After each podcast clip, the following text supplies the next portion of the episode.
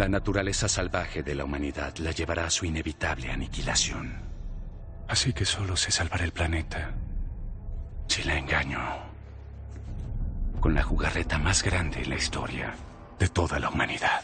Liquidando a millones. Para salvar billones. Un crimen necesario. No permitiremos que lo hagas. ¿Que lo haga Rorschach? No soy villano de tira cómica. ¿En serio crees que les explicaría mi plan si tuvieran una ligera posibilidad de evitar que se consume? Hace 35 minutos inició. Y comenzamos con el episodio 82 del CC Podcast. Y estamos Joe hace 35 minutos. Charlie Manhattan. La calaca nostalgia.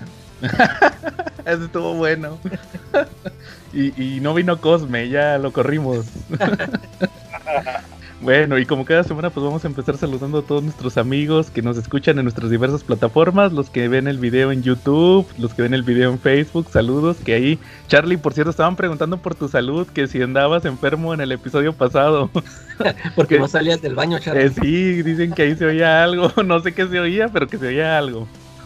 No, no, no, nada estaba ahí sentado en el inodoro, pero sí con los, o sea, sin usarlo, pero Ah, pues en lo Menos que mal. Platicando, porque pues ya, ya estaban durmiendo mis compañeros y roommates, pero no estamos bien, no, no, no me llegó la venganza de Moctezuma aún. Ah, qué bueno. Menos mal, Charlie. Y pues también no se nos olvide saludar a todos nuestros amigos en Comentemos Cómics. Ya saben, el mejor grupo para hablar de cómics en todo Facebook. Saludos a David. También saludos a quien más, a Chunga, a, a Carlos Roldán. ¿Quién más? A este, a Chinaski, a Don Armando, que le estaban haciendo bolita a Don Armando esta semana. Pero nos decepcionamos Les porque, ganó. ¿te acuerdas? Hizo, hizo llorar a la calaca porque este, Ah, sí, primero, primero me invita, y luego me desinvita y luego me invita otra vez. Y dice, no, es que quiero, quiero que vayan a mi podcast. Bueno, yo, güey, yo, espérate, que le estás hablando con la calaca. Qué feo sentí. Qué feo sentí, calaca, no. Me, sola- me solidarizo, entonces no voy. Y también a todo, a todo. saber qué miembro del podcast fue una de las portadas clásicas de Superman, deberían ingresar ahí a Comentemos Cómics para saberlo, ¿no? Ah, sí. También Charlie. No, Charlie. Oigan, se pues, nos ha que- olvidado este mandar saludos al nuevo integrante de, del grupo. Ah, sí. Tobalín. Un, un editor de cierta. No digas nombres, calaca. un cierto editor de cierta revista que se metió, yo creo que para. Como ya nos copiaban los temas, ¿va? Yo creo que para poder copiárselos más fácil, ¿va? Entonces, pues ahí se metió. Pero ahí a, anda. a ver si, a ver si después este no sale, no, no se, este, se, se copia alguna reseña del grupo y la pone ahí en la revista. Ya Ah, ves que sí, siempre anda buscando trabajos de agrapa. Ah, Sí, cierto. Anda buscando becarios que no, que no, para Que no no pagarles. que nos escuchan estuvieran en Comentemos Comics, se hubieran enterado de un chisme buenísimo, de dónde pueden conseguir las ediciones que se imprimieron en México de Panini para Sudamérica, aquí en México, a precio por debajo de portada. No, es mejor que el pitazo magio, la verdad, esa información que llegó, ¿no? Sí. No, no, eh, nada más hay que este, saber qué, qué tan confiable es el dealer, porque pues ya, ya está uno acostumbrado al buen trato del papu. Sí, saludos al Papu también.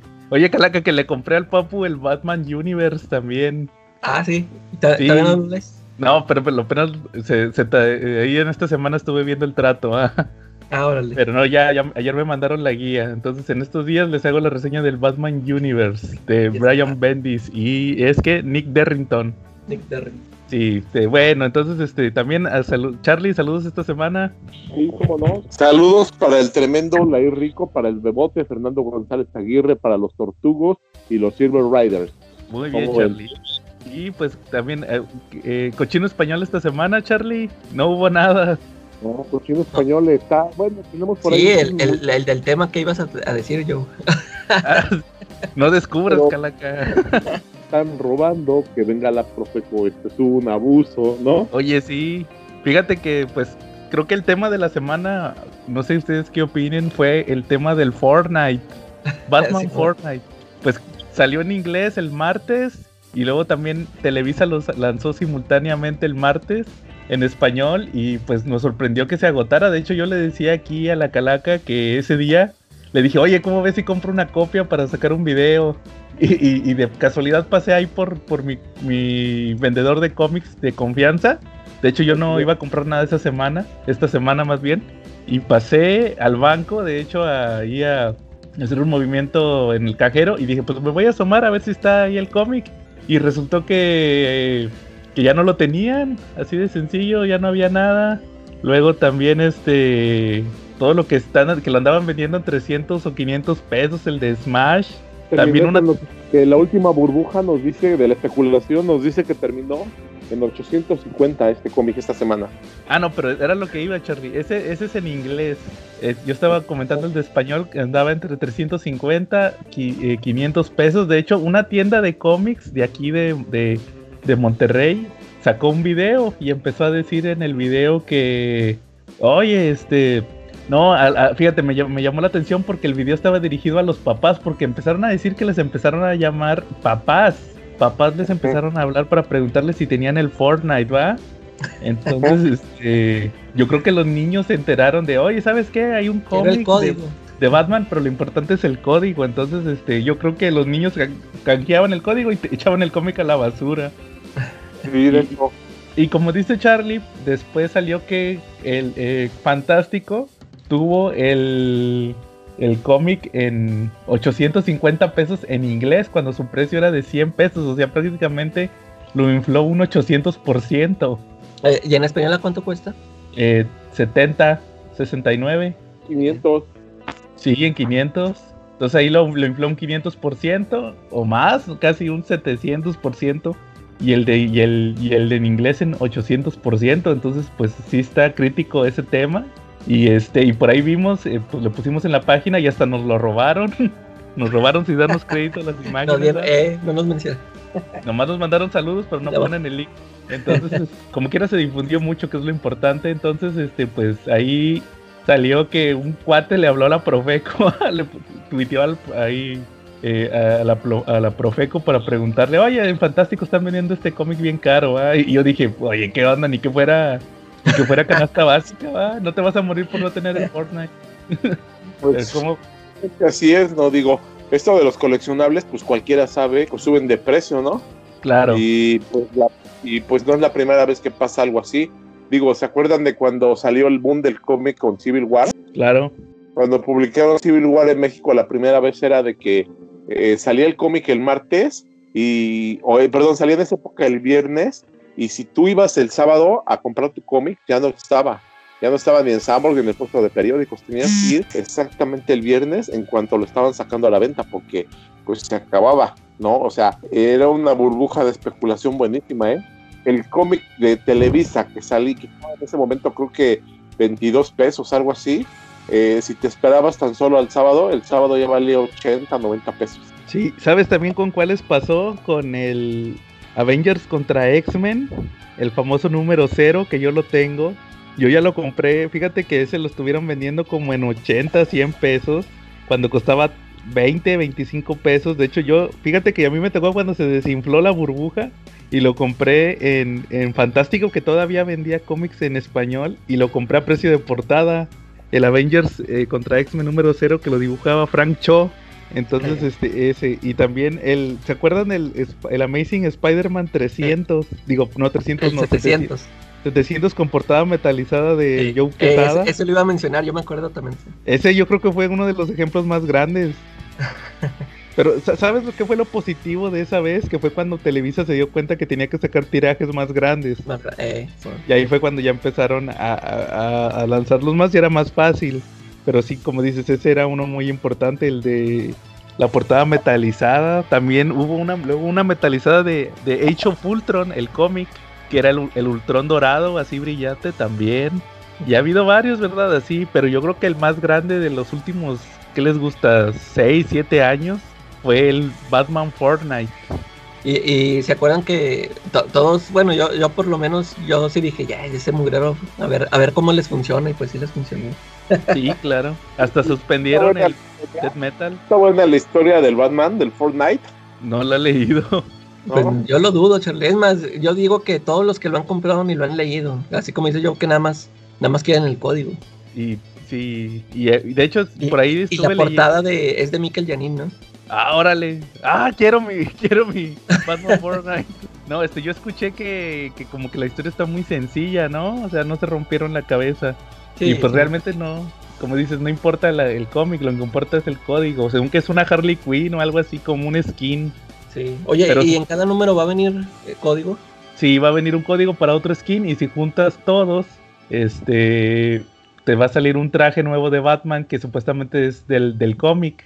No, pues ya, ya, ya, ya se hizo la venta. Oigan, pero ¿saben qué? Les tengo una noticia. Fíjense que hoy, sábado que estamos grabando, salieron las solicitaciones de DC Ah, órale, no las en inglés para julio. De hecho, no, no se las he pasado, ahí se me pasó pasárselas. No, pero es que fíjate que no, no se las he pasado porque no- nomás metieron puros eh, eh, cómics sueltos, no han metido los recopilatorios, que es a mí lo que me interesa. Ah, todavía no está completo. pues. Este, pero sí, el único recopilatorio que metieron, curiosamente, es que van en julio, va a salir el hardcover. Ya ves que lo llaman hard- hardcover premier o algo así cuando lo sacan en chinga. Eh, El del Batman Fortnite. Van a sacar el hardcover. ¿Y, ¿Y ¿y qué? crees que dice el último? con código.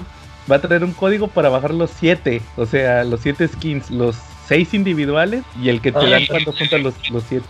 Eh, ah, para que peleando. Ándale, exactamente. Entonces, pues si no lo consiguen ahorita, cómprense el hardcover y les van a dar los 7 skins.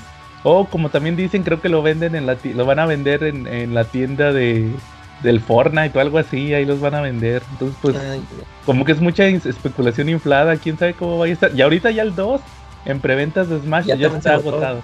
Ya está agotado. Va a salir dentro de 15 días. ¿Cómo la ven? no, pues, ¿Qué te, qué te deja este fenómeno del Fortnite, Charlie? Pues me deja sin un cómic porque no lo compré. Ajá. no, Bueno, sí, por cierto, si, si ustedes llegaron al CC Podcast por el Batman Fortnite, pues gracias. Nos vemos la próxima semana. Porque no le van a entender. no, pues ya, ya le sirvió el, el pitazo de, del hardcover. Para quitar los, las grapas. Sí, ya mejor este, junten su lanita, cómprenlo en Amazon. O a lo mejor Televisa también saca el hardcover. Ya ves que a ellos les encanta sacar todo inmediatamente. Entonces, Sí, ya, ya que fue un éxito de venta, sí lo van a sacar. sí, yo creo que sí. Pero bueno, muy bien. Eh, Charlie, ¿algún otro tema que traigas? ¿O tú, Calaca? Y como no, tenemos el final de ah, Capitán América Winter Soldier. Ah, sí es cierto, Ca- Calaca, que te ofendiste un poco porque dije que Black Falcon era chido.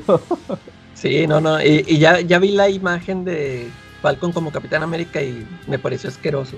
es que es Ya, desde hoy- creo que ya anunciaron que va a haber película, ¿no? Capitán América sí, va a haber 4. otra película de Capitán América. Fíjate que Pues sí, de- desde Ah. ahorita, desde ahorita digo que no la voy a ir a- no la voy a ver, ni en pirata. Ah, bueno. Mira, ahí te va mi punto. ¿Por qué me gustó Black Falcon? Ahí les va, porque como buen negro con, con barco camaronero, la serie terminó justamente como esperaba que terminara. Con Falcon asando camarones. Sí. Hubo una fiesta y asó camarones. Entonces, pues lo que yo buscaba en la serie lo obtuve. ¿Qué te, qué te parece el final, Charlie? Ay, Dios. Me deja con un agridulce por de boca esta serie. Por momentos me pareció buena, por momentos me pareció muy mala, ¿no? De repente ¿No salió tuvo- patch? ¿Mande? No salió patch. No, No. salió patch. Lo que pronosticamos que, que la Power Broker iba a ser este, esta niña, la, ¿cómo Sharon. se llama? Chita, la Sharon, pues resulta, la Carter, pues resulta que no fue, que, que salió, ¿no? quién era? Sí salió No, ella. era con- ella. ella era el Power Broker. sí, de Ah, hecho, no la entendiste, Charlie. O- bueno, es que al, fin- al final habla con alguien por teléfono, entonces como que tenía un asociado. sí, de algo- hecho, Algo así. entonces pues hay que ver quién es el asociado. Este, no sé, ese final de Semo de nuevo en la cárcel, el Winter Soldier por ahí. Na- nada más salió para bailar.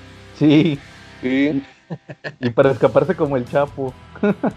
y de repente las motivaciones del antihéroe, del antagonista, de esta Carly, de repente sí me parecían así como que muy débiles, ¿no? Pues sí, es que como que era más mensaje social, ¿no? Sí, pero, pero yo siento que de repente se radicalizó y se radicalizó más, porque para el mensaje social que tenía, no tenía que iba a dar, no tenía que llegar a un extremo de terrorismo, ¿no? Pues es que te- tenían, es, es como dice el dicho, Charlie, a, a situaciones desesperadas, medidas desesperadas, ¿no? Pues sí, pues sí, pero no sé, yo siento que, que le faltó para ser una buena antagonista de peso, ¿no? Pues sí, pero pues dicen que van a sacar más temporadas y aparte pues va a salir otra película de Capitán América. Yo, yo tenía mucha ilusión de que Carly terminara pues adoptando la identidad de, de Sin, ¿no? De la que era, de la como la hija del Red Skull, ¿no? Sí, pero no, este, pues ya ves que fue como una mártir o algo así, ¿no? Así terminó. Como una mártir en el, en el, en la historia, no, pero fíjate que a mí sí me gustó en el sentido de que se, mejor que WandaVision sí estuvo, Calaca. No fue puro andar perdiendo el tiempo como, en WandaVision. Con, sitcoms. Sí, aparte creo que si le, si le hubieran cortado unas partes, yo creo que sí hubiera quedado bien como una película. Pudo haber sido una película de Falcon y Winter Soldier, pero también les tengo ahí, les tengo otra, otra pregunta, fíjense, a ver qué opinan ustedes de eso. El, el traje, de, como dices Calaca, el traje de Falcon como como el Capitán América está 100% basado en el de los cómics. Entonces mi, comentario es, eh, ese traje fue, fue hecho cuando ya existía el MCU. De hecho creo que lo, lo hizo Stuart, Stuart Immonen, no sé si lo ubican, uno que trabajaba en Marvel. Sí. Entonces ese cuate le diseñó el traje de Falcon que cuando es Capitán América. Ya con MCU, ya con películas, todo. Mi, mi duda es, este, ¿Ustedes creen que, o sea, el traje fue calcado al, al, para, para la serie? Ahí no tuvo que haber adaptación como ha pasado con otros trajes que se ven bien ridículos cuando los pasan literalmente de, del cómic al, al, cine, ¿verdad? Este sí está tal cual calcado y pues relativamente se ve, se ve, pues, pues se ve realista, por decirlo de una, para, para ser un tipo con alas, ¿va? pero mi, mi duda es, ¿Ustedes creen que este traje fue creado con una visión de ya, ¿sabes qué? Los trajes de cómics ya no los puedes hacer nada más así que se vean irreales. Tienes que hacerlos funcionales para una posible adaptación. ¿Ustedes qué opinan? Sí, yo, ya, yo digo que sí. ¿Sí? ¿Tú, Charlie? No, yo digo que no. Yo digo que más bien es una obediencia de los nuevos tiempos de los cómics, ¿no? Ese traje de Falcon fue como la evolución de de a lo mejor el traje metálico de Spider-Man, ¿no? Su armadura metálica, ¿no? O la que estuvo del Iron Spider también después, ¿no? O sea, fueron adaptaciones a nuevos tiempos de un arma, de una variación de un traje de un superhéroe. Es exactamente eso con Falcon, ¿no? Y, y sí, la parte de los trajes calcados me gustó. El Usayen, pues sí me gustó. Yo creo que es de lo rescatable, ¿no? Ver a Usayen eh, fue bueno. Sí, Sí, de hecho ya, el traje que usa actualmente en los cómics el US ya es casi igualito al de al que usó en la serie. Por eso digo que como que también entonces en tu opinión Charlie no es que los trajes se diseñan para adaptarse en el cine, sino que los trajes se diseñan para ser más realistas en general, no nada más para el cine, sino también en los cómics. Sí, digo, ya ahorita ya no estamos, ya no es una época simple como, como cuando empezaron los superhéroes a salir, donde los trajes eran pues para llamar la atención. Ahora pues, ya es que antes, antes los trajes estaban basados en las ropas de los cirqueros y todo eso, ¿no? Por eso traían mallas. Exacto. Exacto, por eso ahorita son una variación de algo, una adaptación a las nuevas épocas, ¿no? Eh, si alguien fuera a combatir el crimen, pues no se pondría unas mallas de cirquero, ¿no? Se haría una armadura táctica, ¿no? Aquí, lo malo, lo malo de eso es que por, por, eso ya no salen este, este la Capitana Marvel ya no sale encuerada. Porque también eso era, eso también era algo irreal, ¿no? O sea, nos gustaba a nosotros, pero nadie iba a salir a pelear así. claro. Sí, sí, ya, ya evolucionó, ya todo tiene que ser táctico, funcional. Ahora estaba peleando en plena canícula, ¿no? A lo mejor, ¿qué tal si de repente le daban ahí alguna nalgadilla? sí, no, ya ves, si el Specter así andaba. así. Pero lo vamos a ver más adelante. No, en la película se la bañó. No, pero en la, en, la, en la, película era más este más funcional su traje, o sea, sí traía, acuérdate que sí traía botas y todo, va, nomás que eran así como que la silueta del, del traje, pero acuérdate que en el cómic sí era como un traje de baño y con una así como, como una tela transparente, ¿no? Arriba. ahí, era mucho, ahí tapaba más. Sí, bueno, muy bien. Eh, ¿Algún otro tema que traigan esta semana? Lo de, lo de Invincible, yo quería platicar de Invincible. A ver, dale, ya, ya este, ya voy ahora sí al, día. Ajá.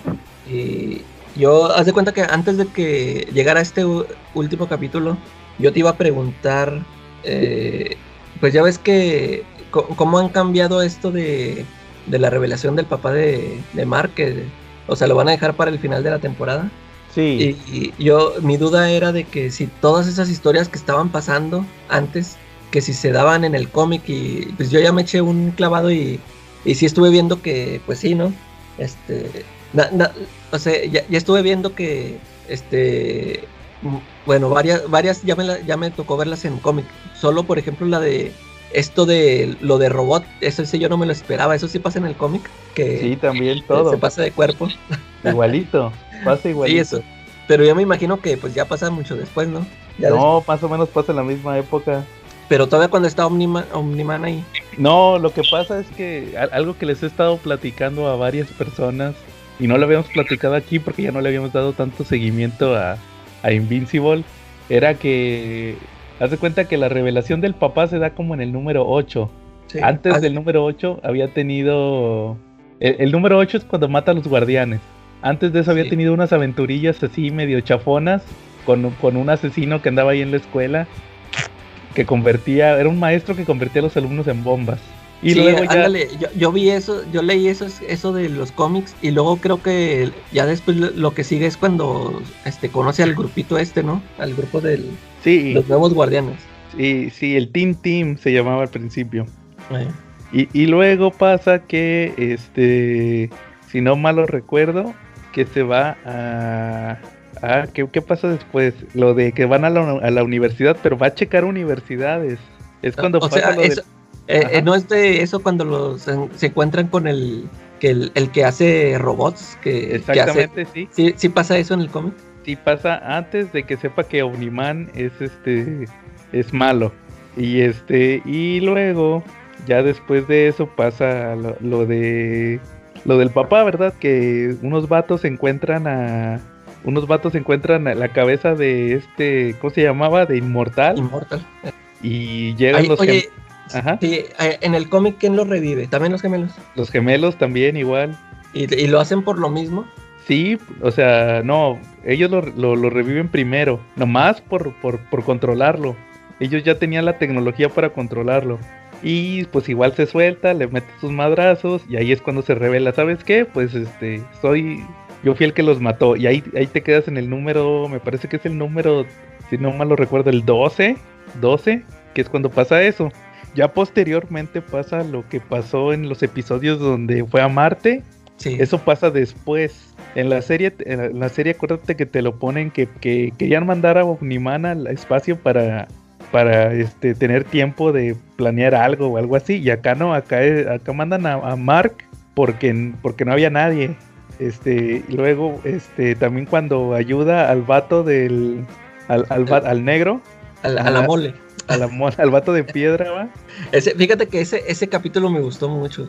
Sí, la pelea está muy chida. Y, y, o sea, y me gustó esa situación en que lo ponen a Mark de que, ok, hazme el paro, porque pues acá nos está llevando la fregada. Y, y, y fíjate, eso, eso te iba a comentar de que eh, lo están adaptando diferente, pero sí está quedando bien, ¿no? Porque me gustó, o, eh, o sea, esa historia de la mole pasa en los cómics ya cuando ya no está Omniman, ¿verdad? Sí.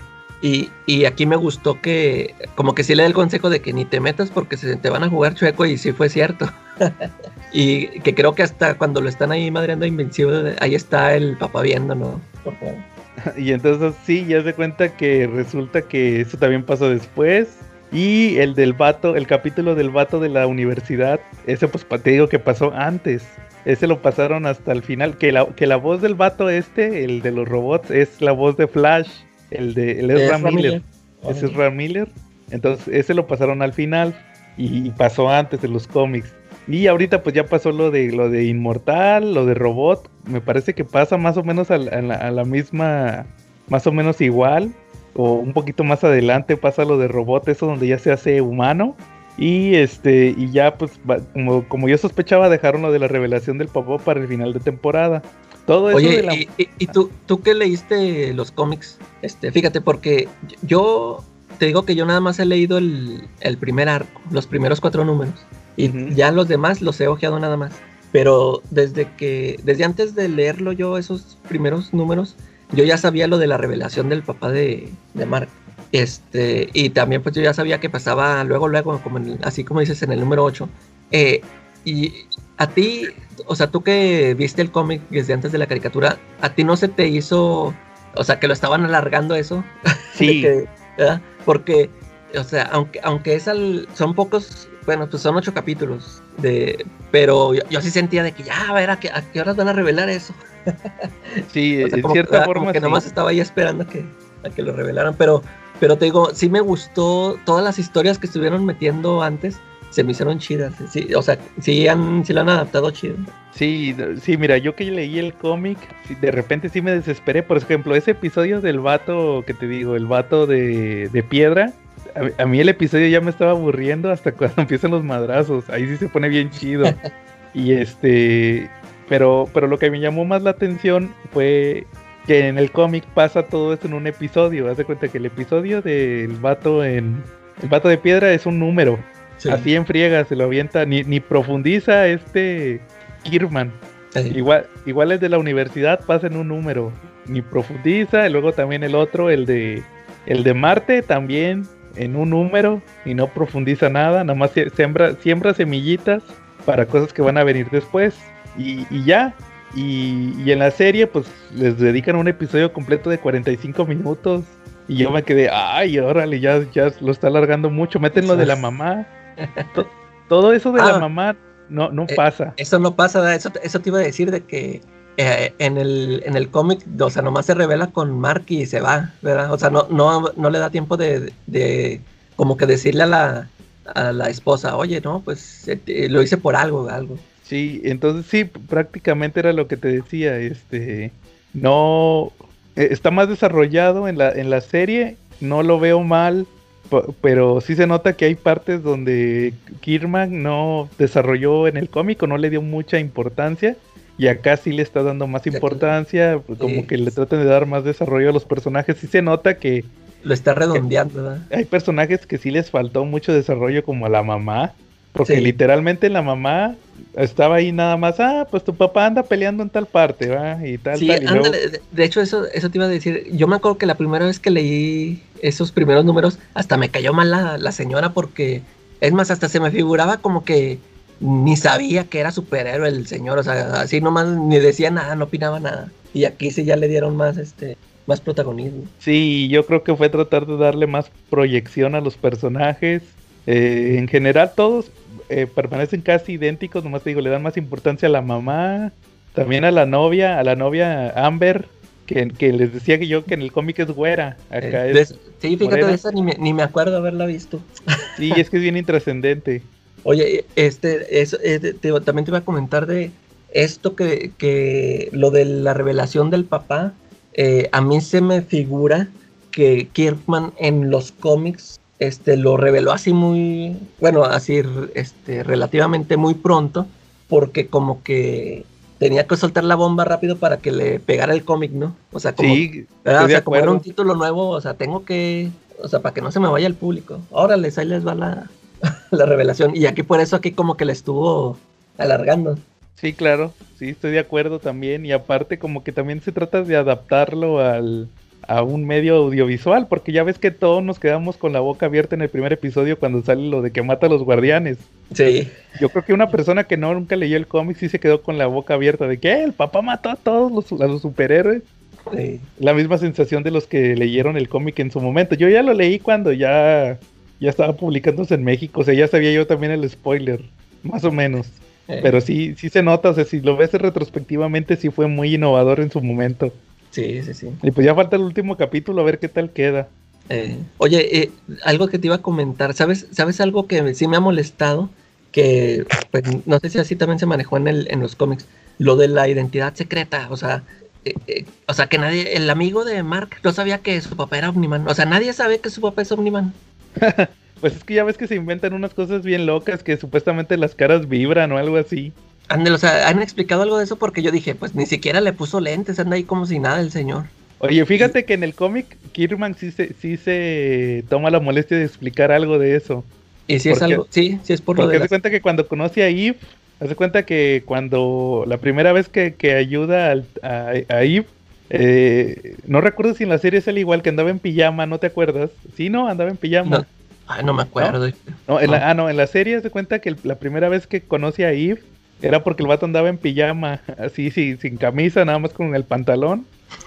eh, en la noche y ya se cuenta que luego se va a la escuela y la ve en la escuela y le dice, oye, y soy yo, Mark, el que conociste anoche. Ah, oye, oye, pero dice, se me hace raro que nunca te había reconocido aquí porque tú ni, ni siquiera usas este máscara, ¿va? O sea, andas así normal.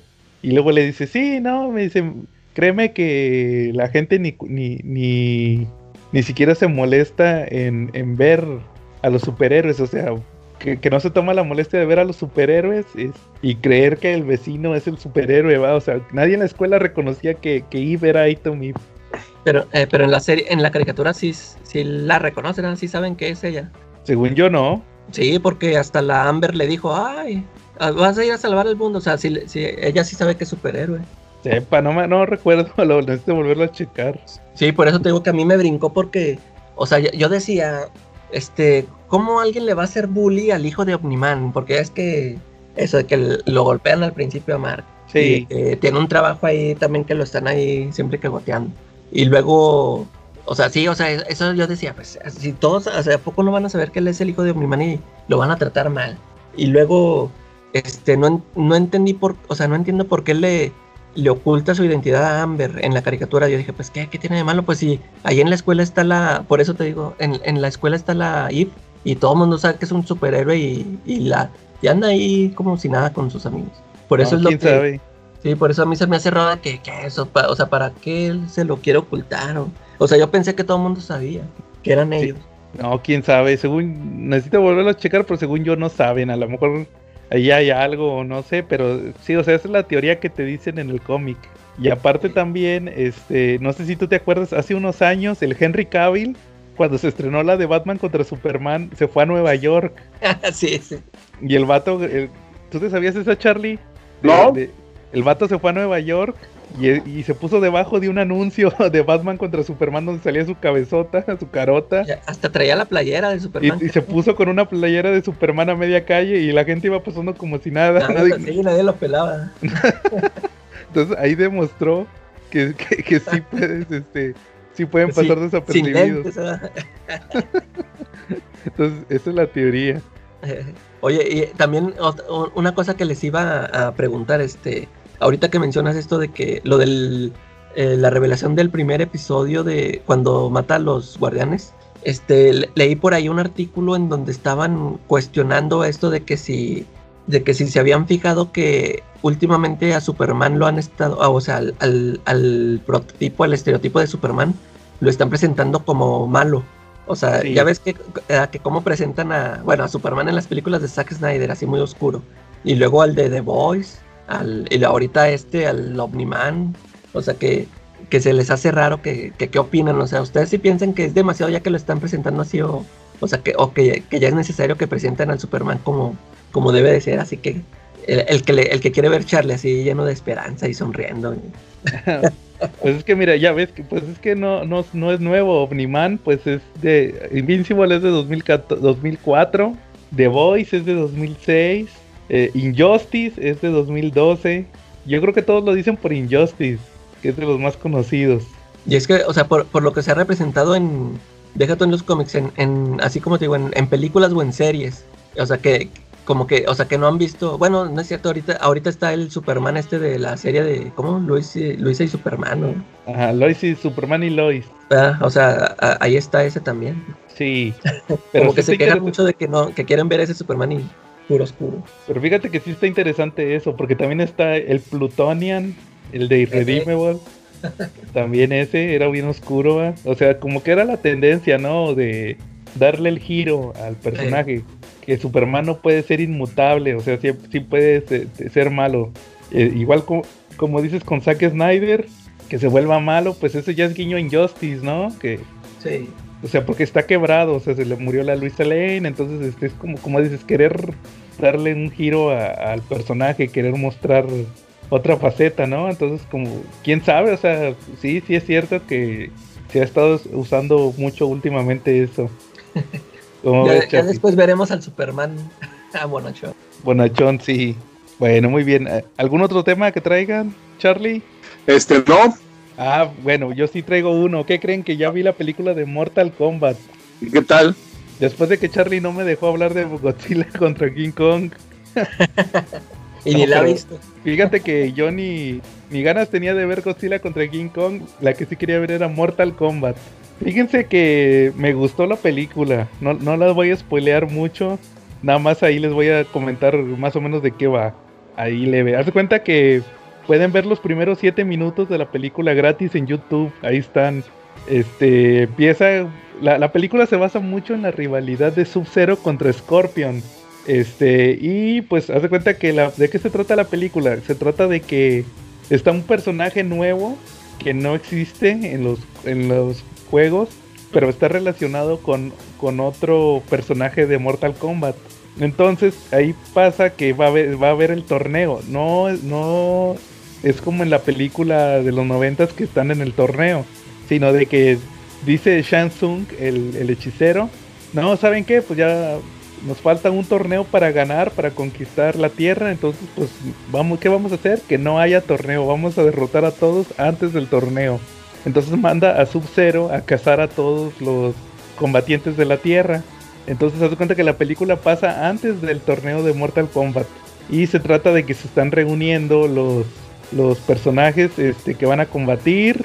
Y se, entrenan, ahí los entrena Raiden, que no hace nada, nada que ver con el otro Raiden. El, de los noventas, ese era bien chido.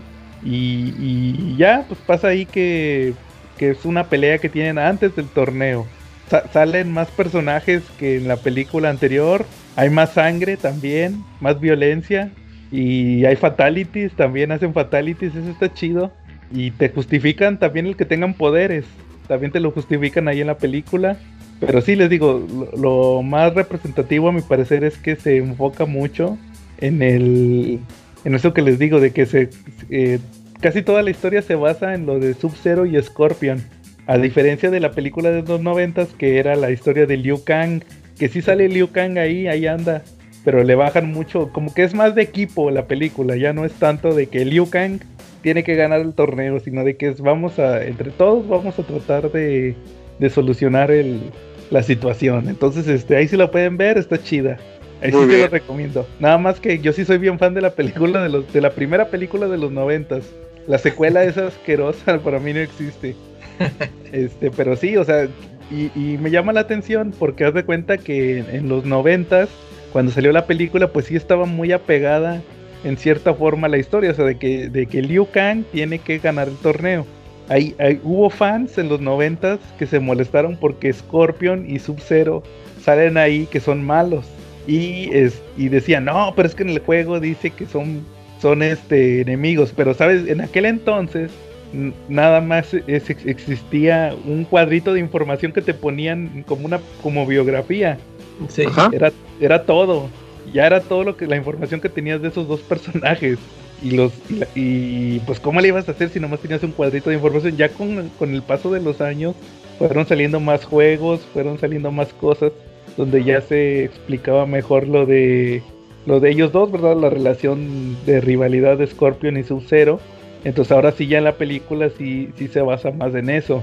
Entonces, este, pero sí, o sea, a mí sí me gustaba más que tuviera protagonismo Liu Kang, pero aquí pues sí, sí se basa mucho en Sub-Zero y Scorpion, ahí se los recomiendo. Salen varios actores más o menos conocidillos, como por ejemplo el, el Shang Tsung, el hechicero malo, es, es Lau, el contador de los mafiosos en la de, Dark Knight, el de China, el que va a Batman a buscar a China, ¿se acuerdan?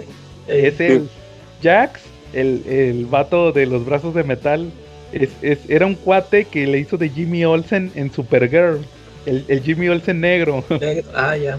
Ahí estaba bien flaquillo. Fíjate que en la serie estaba bien flaquillo. Le, hicieron ahí una cochinada espantosa donde Jimmy Olsen se volvía guardián. Guardián este. Y tenía un traje todo asqueroso. Y no la armaba porque estaba todo flaquillo. Y acá se puso bien mamado, se me hace que se metió esteroides o algo así. Porque está ultra mamado el vato. Yo no, no lo reconoces, si los ves no, no se parecen. Yo creo que le, le entró duro a los fierros para su papel de Jax. Y también, ¿quién es el otro? Este, Scorpion. Es el vato que le hizo de el papá de Mariko Yashida en la de Wolverine. ¿Se acuerdan de Wolverine, la de Japón? Sí. Que estaba el abuelo, que era el samurái de plata Sí. Y luego estaba el hijo, que era el vato con las katanas, el vato que según que era bien cuerda para las katanas. Sí. Este, él, ese actor es, es el que le hace de Scorpion. Que, que hasta eso le hace bien, porque como que está medio chaparrillo. Pero no, sí le hace bien de Scorpion, sí está chido. Entonces ahí, ahí se lo recomiendo por si lo pueden ver. ¿Cómo ven? Sí, yo, yo chequé, este, te digo, se filtraron unas escenas de Ajá. peleas y sí se me hicieron bien chidas. Sí, de hecho en YouTube están las escenas esas. Eh, Hay una de Scorpion contra Sub-Zero. Este, bueno, esa fue la que vi, que, que está en YouTube. Entonces sí, las peleas sí están muy chidas, hacen fatalities y todo, muy... muy- sí, sí me tocó ver a uno que lo rebanaban y todo. Ah, el del sombrero, dices. O no, no me acuerdo si fue una sierra o no sé, o sea, lo No, partieron era a un la sombrero. Sí, Ese es un fatality de Kun, de Kun Lao. Sí, está chido, entonces ahí, ahí sí se lo recomiendo por si lo pueden ver. Ojalá, y si ya no sacan más películas, pues yo, yo creo que quedó bien, pero si sacan alguna otra nueva, porque les digo, pasó todo antes del antes del Mortal Kombat, entonces a lo mejor no sé si vaya a haber Sí. alguna secuela o algo. Ojalá y sí, para que haya más de la, de la franquicia, sí, sí estuvo chida. ahí, ahí, a ver si se hace. Bueno, muy bien. ¿Al- ¿Algún otro tema o pasamos al tema principal? No, ya el tema principal, si gustan. ¿Tú, Calaca, algún tema? ¿No viste películas esta semana? Yo vi, ah, sí, sí vi una, este, se, se las voy a platicar toda porque, o sea, haz de cuenta que el, el final no me gustó. Por eso se las voy a spoilear. Se llama The Rental. Eh, haz de cuenta que es una, es, es un chavo, este, eh, en su trabajo está, eh, o sea, tiene una compañera y haz de cuenta, esa compañera es novia de su hermano. Y el, el- y el chavo este está casado, creo, no sé si, ta- o es nomás así juntado, de que también tiene su pareja, ¿no? Pero pues la, su, su compañera de trabajo es novia del hermano. Y total que quieren irse en pareja a, así de vacaciones, quieren rentar un, no es una cabaña, es una casota que está en, pues acá en un lugar acá chido de allá en Estados Unidos. Este, que rentan, es una casotota, una, casi casi una mansión, y pues la rentan, ¿no? Para que pases allí un, un fin de semana. Total que la, la chava esta, la compañera de trabajo, es este, es como musulmana. Y haz de cuenta que ella pregunta ahí por Facebook, este, de la casa que están rentando, y total que le dice, no, no, este, ahorita está ocupada, algo así, o sea, no se la renta nada. Y luego dice, ay, es que sí estaba muy chida, y a ver, y luego dice el vato, a ver, deja, yo pregunto. Y pregunta el vato, pues que es blanco, y de volada, no, Simón, te la rento. ¿Y qué onda? Ya desde ahí haz de cuenta que va la morra con tirria.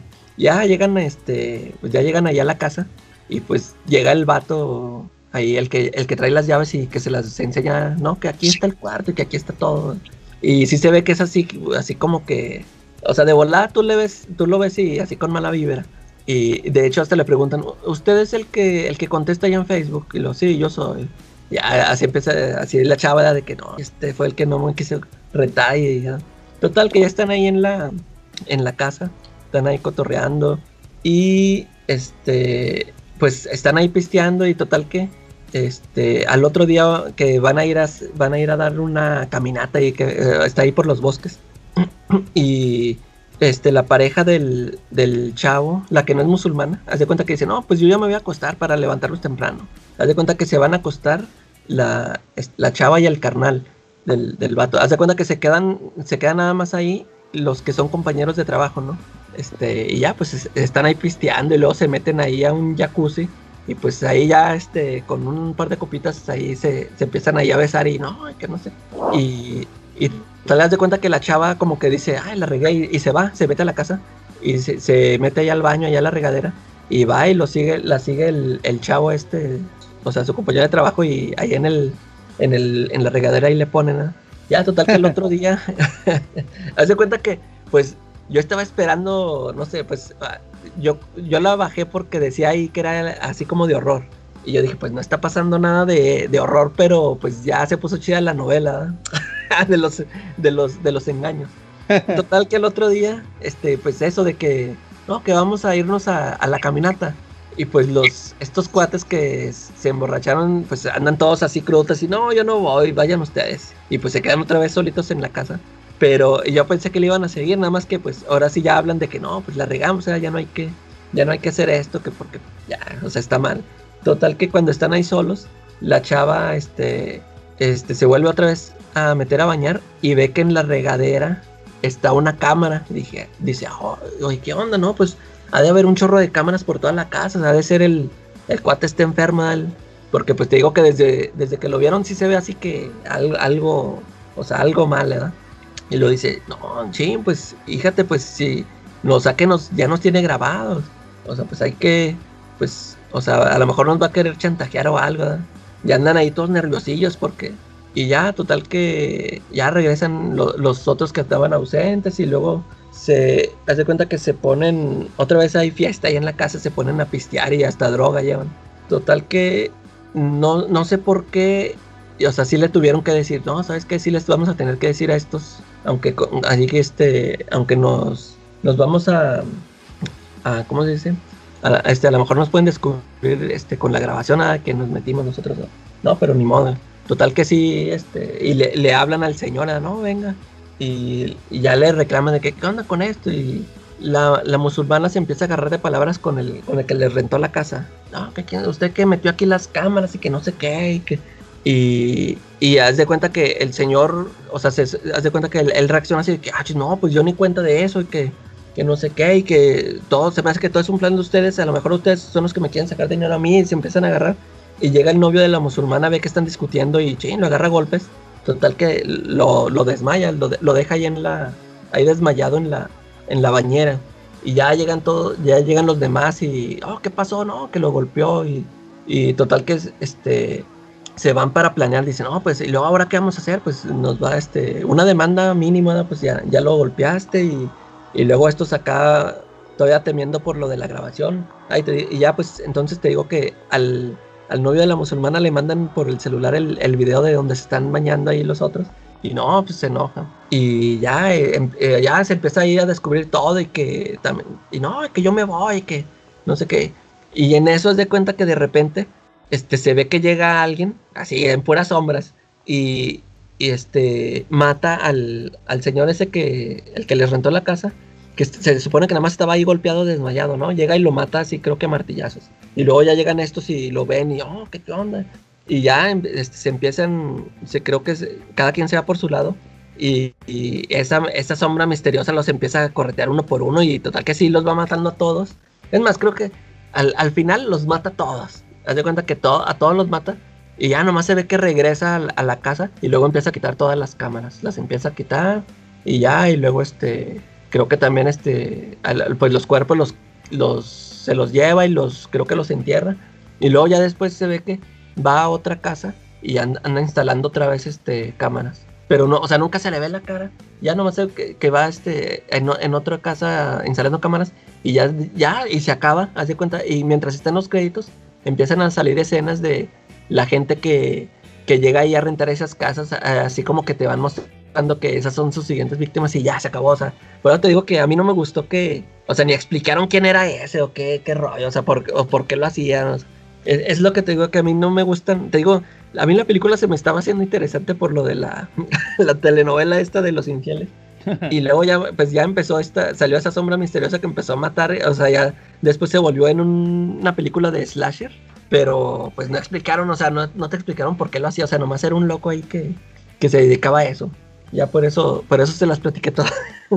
Porque el, final a mí no me gustó. Para que no la vean. Eh, pero, me, o sea, me entretuvo mientras la vi, pero pues el final fue decepcionante. De renta, evítenla. Evítenla, muy bien, Calaca. Oye, ¿y qué crees que Charlie ya se fue? Oye, sí, no, no me había dado cuenta. Ah, pues no es de extrañar, yo. Estaba en mi sección de reseñas de películas. No, este Charlie. ¿Ya mandó un mensaje? Sí, nos mandó un mensaje Charlie que pues, se tuvo que retirar, entonces pues nos va a tocar sacar la casta por el episodio.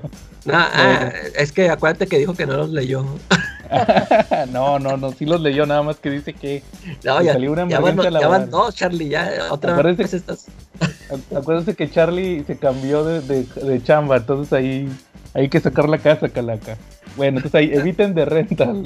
Ahí, oye, ¿supiste que salió una película nueva del Saúl Goodman? Ah, bueno, sí, sí vi los cortos, pero este, a mí como que no me llamó. Es, es que no sé si vas, si es en serio o es una parodia o qué rollo. Fíjate que a mí me tocó ver unas escenas y creo que sí está buena. Me la recomendó un cuate del trabajo. Yo creo que la veo y la otra semana se las platico a ver qué tal está. Ya está. Sí, es que yo vi el tráiler y pues a mí me pareció como que lo estaban poniendo así muy serio y, pues no se lo voy a creer. o sea, si, si lleva el humor que ha llevado las series estas, pues así sí me gustaría, pero es lo, es lo que te digo que me pasó con, ¿cómo se llama este actor? Este, el que la hace del transportador. Este, Jason Statham. Ándale, Jason Statham. Yo como lo conocí primero en una película así de humor negro y luego después lo empecé a ver en estas películas de acción con patadas voladoras y ya no se la creí. Ajá. Como a Vin Diesel, yo lo conocí la de niñera prueba de bala. Pero bueno, muy bien, Calaca. Entonces, pues vamos a, avanzar. Vamos al tema principal de esta semana, que es el final de Watchmen. Ya la etapa final. Nos quedamos en el número 9. ¿Te acuerdas que nos quedamos cuando sacan a Rorschach de la prisión? Ay, que se llevan a Lori. Sí, a Lori se la lleva el Doctor Manhattan. Mientras que Night Owl y, es, y Rorschach escapan de la poli, pero matan a, a, Hollis Mason, el Night Owl original. Ahí lo matan. Fíjate que, pues empezamos con el número 9, que la portada es una botella de nostalgia, El, perfume. el perfume. Que en, que en, aquel entonces yo no entendía, fíjate, yo no entendía por qué lo ponen. Este episodio, ahorita que lo estuve releyendo, es como una especie de del número 4 otra vez. ¿Te acuerdas? El del Doctor Manhattan. Ah, sí. Hay muchas referencias porque te acuerdas que está el, la fotografía cayendo en aquel número, en el número 4. Este, aquí vemos que está cayendo una botella de nostalgia, pero vamos a ver muchas similitudes. Eh, son muchos objetos los que, los que están al igual que, que la botella. Sí. Empezamos que pues donde nos queda, donde nos es una escena retrospectiva donde nos habíamos quedado que llega el Doctor Manhattan y se lleva a Lori y se la lleva a Marte. Resulta que el, pues el Doctor Manhattan estaba en Marte, ¿verdad? Llegan a Marte y, lo primero que le dice Lori es que pues que no hay oxígeno, se empieza a morir. Pero fíjate, aquí te traigo un dato chingón. Investigué cuál es la temperatura de Marte y dice que la temperatura de Marte puede llegar a menos en la noche a menos 70 grados centígrados. Entonces, no, no, no nada más no tenía aire. También se puede ver cómo era congelado. Eh, Imagínate que de repente te pegan 70 grados centígrados bajo cero. Pues, pues, oye, por eso el doctor Manhattan anda con el pito Ah, sí, es cierto, es que, es que se le hizo chiquito por el frío. ¿ah? Buena observación. Entonces, este, se la lleva a su castillo, que de hecho, fíjate que este es uno de los números que antes de la serie de Watchmen yo no la entendía muy bien, pero te digo que cuando vi la serie de Watchmen ya empecé a entender cómo, cómo funcionaba eh, el Doctor Manhattan en sus diálogos. Sí. Porque le dice, le dice, no, pues vamos a tener una plática aquí donde vamos a descubrir, perdón, tú me vas a convencer de, este, de salvar el mundo. Entonces le dice, no, pero oye, pero este, fíjate que que, si sabes el futuro y sabes el pasado, ¿cómo sabías que te iban a atacar? ¿Cómo, sabías que, no te iban a atacar en, la entrevista, verdad? Cuando le entrevistaron que le dijeron que le daba cáncer a la raza. Y él dice, no, pues yo ya sabía que yo me iba a, exaltar, que me iba a enojar. O sea, él todo lo que hizo ya sabía que lo iba a hacer. Y dice la, Lori, le dice, entonces eres como una marioneta o qué onda? Dice, el ser más poderoso del universo es una marioneta y él le dice, no, todos somos marionetas, yo solo soy una marioneta que ve los hilos. Va, porque dice, pues yo sí me doy cuenta que el futuro y el pasado están pasando al mismo tiempo. Entonces ya se la lleva. Y, aquí este número sirve para ver el origen de Sigel Specter. Vemos cómo era desde que era niña. Que ahí tiene una, una bola de. No sé si recuerdas que trae una bola de nieve. De nieve, sí. Esa también es otra eh, cosa que se le cae y se le quiebra, igual que la botella. Entonces después ahí vemos que pues que medio le sufrió con el papá, entre comillas, y la, mamá porque se peleaban. Luego le platica de cuando era adolescente que empezó a entrenar para ser Seal Specter. Tienen ahí una reunión de los Minutemen y, y, le dicen, oye, que ya leíste mi libro, ¿cuál libro? No, pues el que, el, que publiqué, Y, la mamá le ocultaba lo de la violación, lo que le iba a violar el comedian. Ahí sale el, el que era Mothman, ¿Te ah, que, ese vato está loquillo y se le cae un vaso de agua también. Ese es otro. Luego, después de eso, nos pasamos a, la reunión de los Crime Busters desde el punto de vista de Lori. Ya lo tuvimos desde el punto de vista de, de Osimandias y desde el punto de vista del Doctor Manhattan. Ahora lo tenemos desde el punto de vista de Lori. Que él lo que, ella lo que hacía era que nomás estaba viendo a, al doctor Manhattan y luego platicó con, con el comedian y la mamá llegó bien histérica, entonces ella, ella no sabía en aquel entonces. Sí, nomás le dice, vámonos, vámonos. Sí, no te le acerques a mi hija, maldito enfermo. y este, y resulta que ahí es cuando ya le platica que pues que la, la quiso violar, pero nomás le dice, va, eso, va. Ya después vemos otro, otro, después de eso vemos uno donde lo confrontó en una cena y ahí lo que le hizo fue que le, que le aventó un whisky. Otra cosa que se, se, derrama. O sea que prácticamente lo que vemos es puras gotas que derramaron el vaso, ¿ah? Podría decirse. Entonces ahí ya al final vemos que, que, le dice el doctor Manhattan que él no está conectado con la Tierra. Porque no, nomás ella va. De, hecho ahí hace una de esas cosas porque le dice, no, es que tú me vas a decir ahorita que, ya andas con Dan Draver. Y dice, y, pero pues, si ya sabes por qué te lo voy a decir. Y luego le dice, empieza a platicarle estos flashbacks y luego ya le dice, no, pues es que tú, ya, tú y yo ya no estamos conectados. tú eras mi única conexión con la Tierra. Y le dice, bueno, es que cuando dejamos de andar, era muy difícil andar contigo, entonces por eso tuve una conexión con Dan Driver que no pude tener contigo. Entonces ahí le dice, ah, entonces andas con Dan Driver, o sea, y ya cerró el círculo. Ahí es cuando se... Eh. Entonces ahí ya empiezan a platicar y es cuando les dice lo de los milagros termodinámicos. Dice el doctor Manhattan, dice, no, es que es que eso no casi no pasa, ¿va? Y entonces ahí ya se descubre que, está medio forzado, ¿no te parece? Que, que descubra que el comedian es su papá y que dice que, lo negaba o algo así, dice Lori, que ella negaba los hechos. No, me acuerdo si en la película creo que toca al Doctor Manhattan y el Doctor Manhattan es el que hace que sus recuerdos como que se acomoden o algo así, ¿no te acuerdas tú? Sí, no, bueno, este, fíjate, ahorita que dices eso de, que se está forzando, no, yo, yo como que sí lo entendí como que era eso que lo negaba, o sea, como que ella sí se la solía, pero era pura negación y hasta que yo sí me imagino que con todo lo que le hizo recordar el Doctor Manhattan, todos esos momentos, este, ya, o sea, hasta que le dijo, porque creo que se repitió mucho ese, esa escena de cuando, ¿qué? No puede uno hablar con, ¿cómo? Con la hija de su amiga. Dice, que uno no puede hablar con su, la hija de su amiga, así. Ah, y, así, o sea, como que, yo me imagino como que, eh, o ella sí lo quiso recordar o así, y hasta que oh, ya este recordó, o sea, lo que en verdad dijo, de que con, con la hija, como no puede uno hablar con su hija, algo así, ¿no? Sí, como que lo negaba o no sé, como que se negaba a unir las piezas. Sí, andan. Y por eso ese, también, también acuérdate que la mamá no lo nunca hizo más. Nomás esa vez que hizo el coraje, eh. pero ya después ya nunca le dijo nada de, de, eso, ¿verdad? Como por ejemplo al principio de la historia que tienen esa conversación el día del entierro. O sea, que, que, lo perdonó y todo eso, ¿ah? ¿eh? Entonces ahí ya dice el doctor Manhattan que pues que su misma existencia es un milagro. Porque que se amaran dos, ahí se, tira un rollillo medio filosófico de que, sí, de que sí, de que o este que o que o que su mamá amaba a un a un canalla o, que sí la violó, o sea, o sea, tuvo que pasar algo así muy fuerte, muy este, muy fuera de lo común para que ella pudieran hacerlo. Sí, que, que se enamorara de un hombre que la quiso violar y que luego naciera Lori pues que para eso, para él eso, eso era un milagro y pues se regresan para la Tierra, ¿va? Sí. Y están en un cráter que sí existe en, la, en Marte, que tiene carita feliz.